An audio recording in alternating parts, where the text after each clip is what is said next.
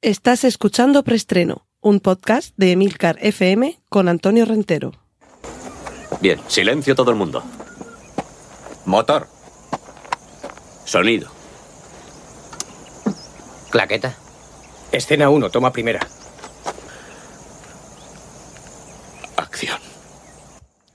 Saludos, bienvenidos una semana más a Preestreno, el podcast de Emilcar FM, donde os voy contando las últimas novedades en cine y series de televisión.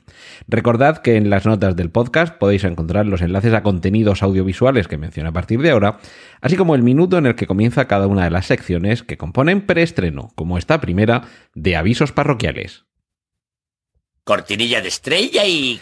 Y es básicamente recordar, o sea, recordaros mm, tengo dos podcasts que se llaman Vigilantes y Excelsior, que son podcast serie limitada, que el primero, Vigilantes, ya ha concluido, eh, con el que acompañábamos desde aquí, desde Milcar FM, la emisión en streaming de la serie Watchmen en HBO, y que Excelsior continúa, es un podcast que también terminará, y más tarde en algún momento quizá continúe, pero que de momento podéis escuchar ahí en Excelsior diversos capítulos monográficos y autoconclusivos dedicados a, eh, aspectos diversos del mundo del cómic, desde editoriales hasta autores o colecciones. Y por cierto, esta semana en Emilcar FM estamos de reto. ¿En qué consiste el reto?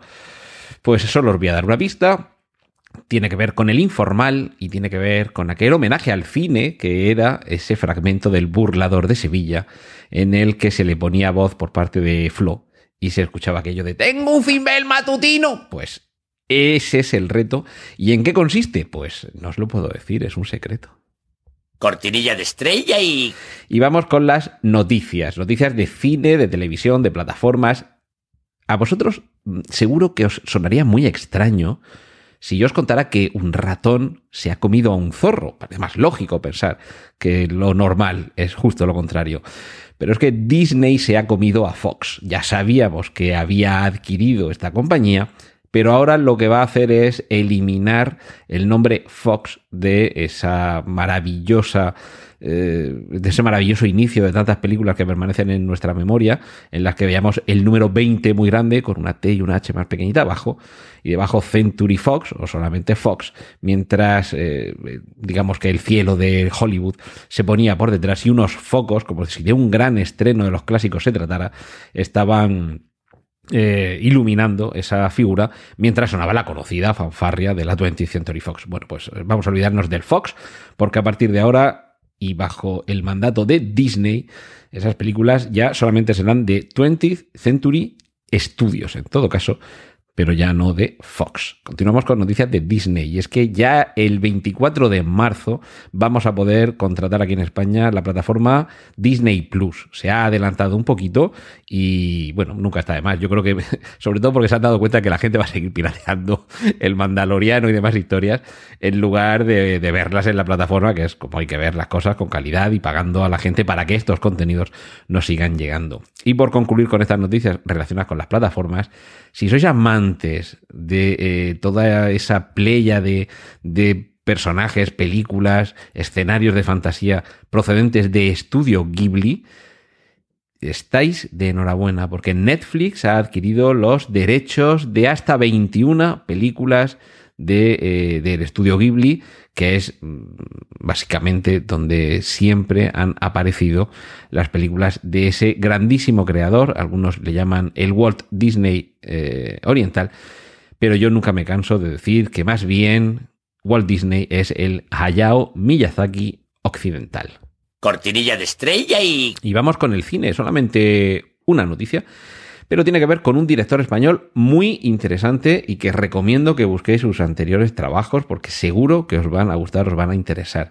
Se trata de Quique Maillo y la película Un enemigo perfecto ya nos, nos llega con las primeras imágenes, una, una única fotografía de momento de, de, su, de su principal protagonista y mm, tendremos que esperar, porque este director, ya digo, es siempre interesante y la historia a mí me parece que tiene que ver de nuevo con la fascinación de lo desconocido, en este caso con la fascinación de jugar con la audiencia eh, mientras eh, una trama detectivesca nos permite eh, imaginar cómo adelantarnos en la resolución de bueno, pues del, del, misterio que hay. En este caso tiene que ver con el asesinato de un arquitecto y la, y la investigación del mismo. En cualquier caso, Quique Maillo, cuando hagas vídeos de comunión de tus hijos y cosas de estas, eh, avisa porque si los pones en internet eh, ya hay que pagar por ellos, se paga por ellos, pero cualquier cosa que tú hagas estará bien y será interesante. Cortinilla de estrella y... y vamos con la sección de remakes y secuelas. Se acaba de estrenar Bad Boys for Life, que es la tercera parte de Dos Polis Rebeldes, y ya está en marcha la cuarta. Me imagino, bueno, aquí en España ya no sé también qué es lo que haremos, porque si el original era mm, Bad Boys, Bad Boys 2, o sea, también chicos malos, pero se puede hacer el juego de palabras con chicos malos 2. Y aquí de mm, dos polis rebeldes pasamos a dos polis rebeldes 2 y ahora a Bad Boys for Life, es decir, ya hemos perdido todo contacto con el original. No sé qué es lo que harán con la 4 ni en Estados Unidos ni aquí. Pero bueno, síntoma de que la película ha funcionado bien. La que probablemente también funcione bien será Matrix 4, pero una mala noticia. Nos quedamos sin Hugo Weaving. El agente Smith no volverá pero también estoy pensando que cuando ha sido un problema que en este caso se reproduzca de manera virtual alguien que no está ahí, porque recordemos que ya en la tercera teníamos miles, casi millones de agentes Smith recreados por ordenador, entonces es una pena que no esté, pero, pero bueno, nos vamos a quedar sin su aparición, pero al final resulta que es simplemente un problema de agenda. Y yo espero que de alguna forma logren encontrar el resquicio, aunque sea para tomarle unas capturas con unas cámaras de estas que te, que te escanean eh, completamente y que tengamos alguna recreación, aunque sea digital, de Hugo Weaving. Pero bueno, de momento parece que nos quedamos sin él. Quien se va a poder poner quizá detrás de las cámaras para algo inesperado es Taika Waititi, que es posible que dirija una película de Star Wars y esto es síntoma de lo bien que está funcionando este director, tanto en el universo cinematográfico Marvel como en el universo de Star Wars, porque ha, dirigido algunos de los episodios de la serie de Mandalorian. Y hablando de Star Wars, esto, en fin, no sé ni cómo tomármelo. Hace unas semanas os estuve comentando que le habían puesto un poquito freno, ¿no? En la casa de, de Lucasfilm, le habían puesto un poquito freno a toda esta vorágine. Yo creo que el, el punto de inflexión fue solo, aquí en España titulada Han Solo, no sé por qué, porque sé que ya con el nombre solo ya estamos, ya sabemos de qué va, no, no hace falta ponerle nada más. El único país en el que podemos, bueno, junto con todos nuestros hermanos de, de habla española, pero vamos, en un país en el que podemos tener el juego de palabras ya hecho con lo de solo, porque la película es solo de solo, pues no, le ponemos delante el Han Solo, no sea que alguien se entere de qué va la cosa. Pero bueno, la cuestión Punto de inflexión aquella película en la que se echó un jarro de agua fría sobre las aspiraciones de Disney barra Lucasfilm de, llenarlo, de llenarnos los cines con películas de Star Wars. No funcionó como se esperaba y hubo películas, trilogías, proyectos y series que se quedaron en stand-by. Pues la cuestión es que poco a poco algunas de ellas continúan en su desarrollo, otras sí que es verdad que están ahí un poquito en pausa, pero en preparación, es decir, mm, no con una fecha de estreno ni ya con las cámaras desempolvándoles y quitándoles la tapa a la lente, pero en preparación, Lucasfilm tiene hasta 14 películas de Star Wars. Evidentemente, esto nos puede parecer un disparate, pero es que estas apuestas hay que jugarlas con cabeza. Y eso lo que implica, entre otras cosas, es preparación, anticipación, trabajo duro previo. Aquí en Murcia tenemos el batallón paracaidista cuya sede, arriba en la puerta se puede leer el, lema de los zapadores paracaidistas, que es cuanto más sudor en tiempo de paz, menos sangre en tiempo de guerra. Y esto creo yo que es un poquito lo que están haciendo en Lucasfilm. Vamos a prepararnos para todo lo que pudiera venir, vamos a ir poniendo piedrecitas en el camino sobre las que luego poder echar gravilla, grava y asfalto hasta que tengamos una carretera magnífica, pero sí hay que empezar a hacerlo con tiempo. Así que esas 14 películas no nos van a llegar de golpe, es posible que alguna se trunque por el camino. Hay alguna trilogía, pese a que ya nos dijo Kathleen Kennedy que las trilogías se habían terminado. Yo creo que se han terminado con la familia Skywalker, pero ya veremos qué es lo que sucede. Y por supuesto, aquí en preestreno estaremos prestos para informaros sobre ello. Y termino con una noticia que a mí realmente me, no voy a decir que me emociona, pero me hace mucha ilusión. Disney, seguimos con Disney, está preparando La Búsqueda 3, eh, título original National Treasure, eh, Tesoro Nacional, que fueron estas dos películas en las que Nicolas Cage encarnaba, vamos a decir, una, especie de Indiana Jones, ¿vale? Vamos a salvar todas las distancias que queráis, vamos a hacer el salto de fe que hacía Indiana Jones en, en la última cruzada, y vamos a olvidarnos de algunos de esos trabajos un poquito si no infectos, pero sí un poco cutrecillos o frikis de Nicolas Cage. Pero realmente eran dos películas de aventuras muy estimables, muy divertidas, muy bien hechas, porque si no recuerdo mal, era eh, Turtle el, director, eh, creo que es John, ¿cómo se llama? Eh, y, a ver, son unas películas de aventuras alejadas a lo mejor de algunos elementos naif, pero sin, sin complicarse demasiado, disfrutables por toda la familia y sí que es verdad que no pasarán a la historia del cine, no serán un clásico, pero ya digo, son muy disfrutables. Y precisamente en el final de la segunda se mencionaba, creo que era la página 47 de ese libro presidencial que estaban buscando, aquel presidente que le preguntaba al personaje interpretado por Nicolas Cage, ¿pudo usted ver la página 47? Sí, señor presidente. Y respóndame, ¿es posible? Creo que sí, señor presidente venga usted conmigo, tenemos cosas de las que hablar. Algo así, ¿vale? Estoy de memoria. Y ahí se, ahí se terminó. Y no hemos vuelto a saber qué es lo que pasaba, ni con la página 47, ni con nadie lo que salía en esa película. Así que eh, yo espero con, vamos, si no con ilusión, desde luego con muchísimas ganas, que este proyecto cristalice y que de verdad podamos ver esa segunda, perdón, esa tercera parte de la búsqueda y, por supuesto, por supuesto, ahí tiene que estar Nicolas Cage, el primero, y hombre, si estuvieran también eh, Helen Mirren y John Boyd, que eran los personajes, eh, se interpretaban a los personajes de los padres del protagonista, mejor que mejor. Y, ah, bueno, pues sin olvidar a Diane Kruger, por cierto. Cortinilla de estrella y... Y nos vamos con la sección de series. Vamos a ver si da tiempo a todo. House of the Dragon, la casa del dragón. Este va a ser el primer spin-off de Juego de Tronos y van a ser 10 episodios que llegarán a partir del año 2022. De esto sí que hay ganas. Y sobre todo porque ya no dependemos de que a nuestro amigo barra enemigo, eh, autor de las novelas, le dé por terminarlas o no. Aquí van a ser guionistas los que le van a dejar a George R. R. Martin que descanse para que las historias sean totalmente nuevas. Mala noticia, Mindhunter, esta serie que nos contaba los inicios del Departamento del FBI de Estudio de las Ciencias del Comportamiento ha liberado a sus actores, les ha permitido que puedan afrontar otros proyectos profesionales de manera indefinida. A ver, esto normalmente cuando se hace una, serie televisiva, se establecen unos, plazos, unos calendarios en los que no te puedes comprometer eh, a, estar haciendo cualquier otro trabajo porque sería cuando te llamaríamos para rodar la siguiente temporada, ¿de acuerdo? Y claro, eso lo que hace es bloquearte una parte de la agenda, evidentemente a cambio de un dinero, pero si no se rueda la serie, ¿qué es lo que pasa? Tú te quedas sin poder trabajar en otras cosas, ¿no? Eso, en fin, todos podemos entender que no es demasiado positivo. Así que con buen criterio desde el punto de vista profesional de todos esos actores, pero por desgracia para todos los que estamos encantados con esta serie, en Netflix han decidido que por el momento no va a continuar Mindhunter. No, no es que la hayan cancelado, sino que a medio plazo no van a continuar con una nueva temporada. Y claro, para no tener a los actores sin saber a qué atenerse y diciendo que no a proyectos que les puedan llegar, pues les han liberado de esas obligaciones. Bien para ellos, mal para nosotros. Los que sí que están pensando ya en preparar una nueva temporada eh, son los señores de AMC con The Terror, esa serie que inicialmente y bajo ese título adaptaba una novela homónima que, que la novela a mí me encantó cuando apareció en, Estados Unidos, aquí en España salió un poquito más tarde.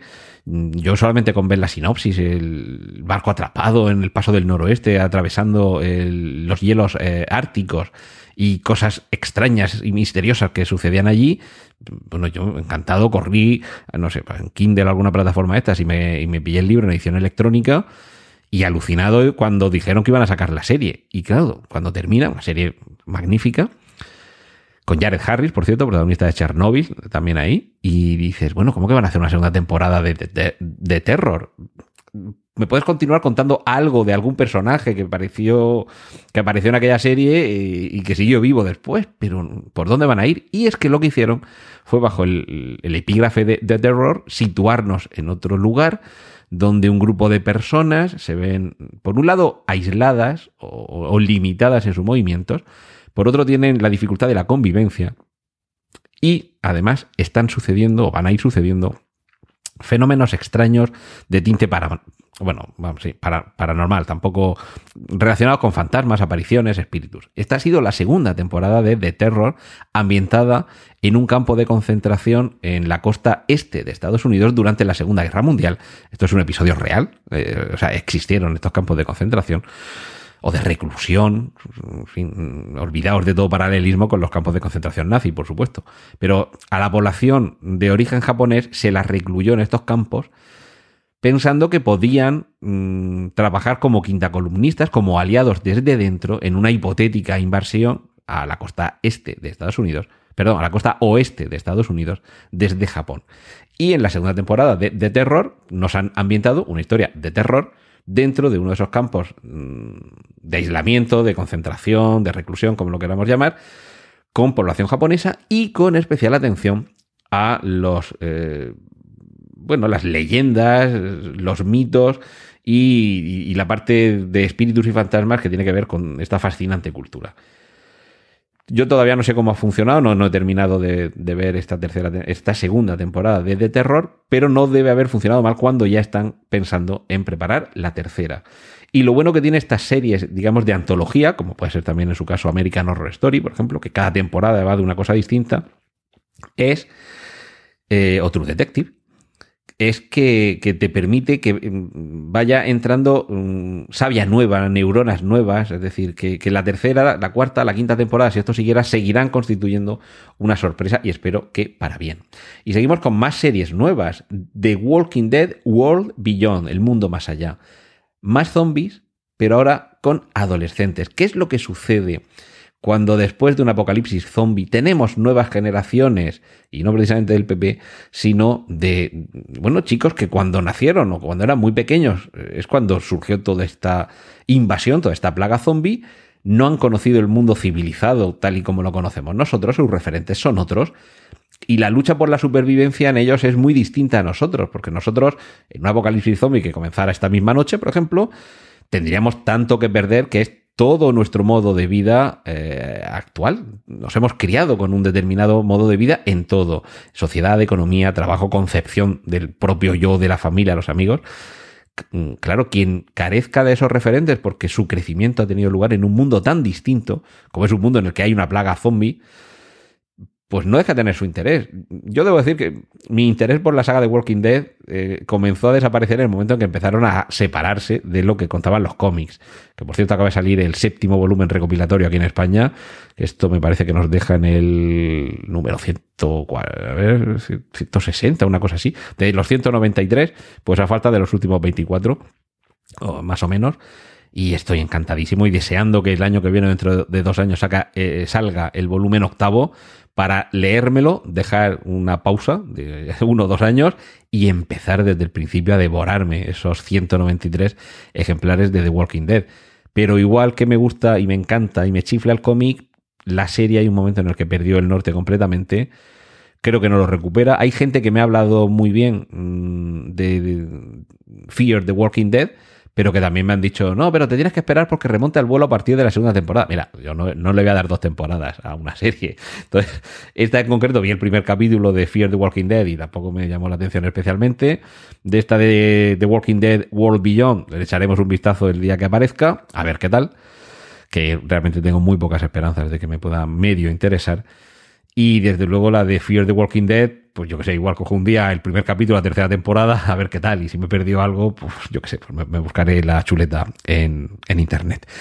Y primera imagen y fecha de estreno de la serie Amazing Stories de Spielberg para Apple. Es una imagen que tampoco nos permite averiguar demasiado, nos permite intuir por dónde va la cosa. Se ve algo parecido como un campo de es un campo con césped, con unos focos al fondo, gente vestida de blanco con pantalón y camisa. A mí me, da un poco la sensación casi como de un campo de golf, ¿vale? perdón, de golf no, de béisbol, de béisbol. Y hay gente como con unas gafas y unas gorras diseminada un poco aleatoriamente por ese campo, mientras que en primer plano tenemos a una madre que abraza a su hijo mientras todos ellos están mirando algo que está en lo alto. Y esto pues, tiene una pinta de nave extraterrestre que pasa por ahí que, que tira de espaldas. No vamos a tener que esperar demasiado, afortunadamente el viernes 6 de marzo en Apple TV Plus podremos, podremos o podrán ver, los que tengan esta plataforma, podrán ver esta, esta serie. Bueno, Amazing Stories, una, una serie clasiquísima que ha tenido ya una versión previa en el cine, precisamente mm, de la mano de Steven Spielberg. Y parece que siempre nos quedan historias asombrosas que contar, porque eso es lo que significa el título. Y más malas noticias en el mundo de las series inexplicablemente porque no hay ninguna razón para ello, Netflix ha decidido que no va a haber segunda temporada de Marianne, una serie francesa de terror espeluznante, mm, bajo mi punto de vista brillante, con unos golpes de humor muy bien traídos y que realmente dejaba dejaba un paso hacia una segunda temporada más que interesante. En fin, yo a veces no sé estos señores de Netflix en qué están pensando, sobre todo cuando renuevan algunas otras cosas de las que tampoco vamos a hablar ahora. Cortinilla de estrella y... Vamos con el mundo de los cómics. HBO va a producir una serie de Linterna Verde. Parecía que, que con el canal CW estaba cubierta toda la cuota de series procedentes de DC Comics, pero no, hay, hay barca para seguir. De momento, lo que parece que no va a haber barca para seguir, y aquí está la noticia que da título a nuestro preestreno de esta semana, es que no va a haber temporada 2 de Watchmen. Por lo menos, Damon Lindelof ha dicho que él ha terminado, que lo que quería contar está ahí y, que ya está, que con él no cuenten, que no se le ocurre. Bueno, no se le ocurre no porque tenga carencia de ideas, sino porque ha pensado que lo que quería contar es eso y quería terminar ahí y punto. Pero tampoco se cierra ni tiene ningún problema con que HBO quiera hacer una segunda temporada. Solo que dice, conmigo no contéis, que yo todo lo que quería contar ya lo he contado, ahí está y estoy satisfecho. Y creo que todos estamos muy satisfechos con Watchmen. Y aquí otra cuñita, recordad el podcast eh, Vigilantes, que os acompañará en el proceroso recorrido y visionado de esta serie. ¿Habrá? ¿No habrá segunda temporada? De Damon Lindelof ya vemos que no depende, pero está claro que ha sido un gran éxito eh, acogida además muy favorablemente por, por crítica y público, como se suele decir. Y bueno, quizás sea cuestión de darle tiempo a que alguien surja con una idea interesante y que haya una segunda temporada de Watchmen y crucemos los dedos para que por lo menos esté a la altura. Quien quiere dirigir y protagonizar su propia peli del universo DC es Karen Gillian, a quien hemos visto, por ejemplo, en las dos películas que retoman Jumanji, es la chica, la protagonista, esa especie de trasunto de Lara Croft. Y ella dice que quiere ser un personaje de DC y además quiere dirigir esa película. Lo que todavía no sabemos es qué personaje será, ni, ni si la dejarán. Os hablé hace poco de la serie eh, que adaptaba el cómic Ex Máquina. Nada que ver con la película del mismo título de eh, Alex Garland. De hecho, precisamente por, este, por esta cuestión mm, terminológica, la serie terminará titulándose The Great Machine, que es como se llama el personaje del superhéroe protagonista de esta serie. Alguien que por, un accidente, como suele pasar en estas situaciones, adquiere la capacidad de poder comunicarse a distancia con las máquinas. Y, pero sobre todo esta serie está más eh, volcada hacia el lado eh, social y político porque se convierte él mismo en candidato. Eh, creo recordar que a la alcaldía de Nueva York, y no sé si llega a ser alcalde de Nueva York. Eh, espero que no estar confundiéndolo con otra cosa. Porque bueno, me, leí los cómics, pero ahora mismo se me, mezcla un poquito. Creo que era eso, que, no era gobernador, que era alcalde de Nueva York, a, lo que aspiraba y creo que terminaba eh, siendo elegido, si no recuerdo mal. Pues bien, mm, Oscar Isaac va a protagonizar y producir la serie, lo cual no deja de ser curioso porque precisamente Oscar Isaac era uno de los protagonistas de la película Ex Máquina, que insisto en que no tiene nada que ver la película con este cómic, pero bueno, no deja de ser curioso y sobre todo eh, Oscar Isaac creo que en los últimos años está demostrando ser alguien que merece la pena ver también todo aquello en lo que intervenga. Y nueva película de Asterix en imagen real. Creo que aquí ya no vamos a tener a Gerard Depardieu, pero atentos, sentaos y relajaos. el presupuesto para esta próxima entrega de Asterix, ya digo, en imagen real, es de 72 millones de euros. Esto sí que va a ser la película más cara del cine europeo y va a dejar en mantillas aquellos creo que 10 millones de euros o algo así que costó el quinto elemento y que en su momento era un pastizal. Pues eh, Asterix siempre gana. Eh, y bueno, en este caso por lo menos lo que va a ganar va a ser facturas. Y primer vistazo al nuevo Capitán América. ¿Cómo, cómo que nuevo Capitán América? Pero a ver, ¿qué, ha pasado? Y además, pero esto en cine, en televisión, en televisión. En la serie The Falcon and the Winter Soldier, Falcon, eh, el halcón y el soldado de invierno, en la que veremos las aventuras de estos dos personajes, además interpretados por los mismos dos actores que les encarnan en el cine, vamos a ver a Wyatt Russell. ¿Quién es eh, Wyatt Russell? Pues es eh, un señor que se ha vestido con el uniforme de quien en algún momento termina siendo los, cómics el Capitán América, porque hay un momento en los cómics en los que como el Capitán América había desaparecido al final de la Segunda Guerra Mundial, se decide que vuelva a haber otro Capitán América. Y este, este señor, en lugar de Steve Rogers, quien se mete dentro de, esa, de ese traje y quien coge uno de estos escudos con la estrellita en el medio. Hay que recordar también que este personaje, posteriormente, como sí que aparece el, Capitán América, se transforma en personajes como Super Patriota y US Agent. O sea que lo que vamos a ver aquí es esta adaptación de este personaje, no de Steve Rogers, en, la serie de, de Disney, barra Marvel, del Halcón y el Soldado de Invierno. Cortinilla de estrella y... Y finalizamos con las adaptaciones. Buena noticia, eh, la trilogía Lovecraftiana que se nos viene encima, porque después de El color que cayó del cielo, con Nicolas Cage a bordo, Richard Stanley, que es el director de esa película, ha anunciado que está escribiendo los guiones de otras dos películas con las que quiere constituir una especie de trilogía, probablemente no en el sentido de que se continúen unas con otras, sino trilogía a la hora de adaptar historias procedentes del rico, fascinante y sobre todo abominable e indescriptible horror cósmico del universo Lovecraft. Esta primera adaptación, El color que vino del espacio, es la que en cualquier momento ya podremos ir al cine. ¿Y qué es lo que va a venir después? ¿Qué otras dos entregas completarán esta trilogía? Pues eso es lo que todavía no sabemos. Pero estad seguros, estad tranquilos, que sobre todo aquí en preestreno estaremos muy atentos a, deciros por dónde van a continuar estas horrorosas historias.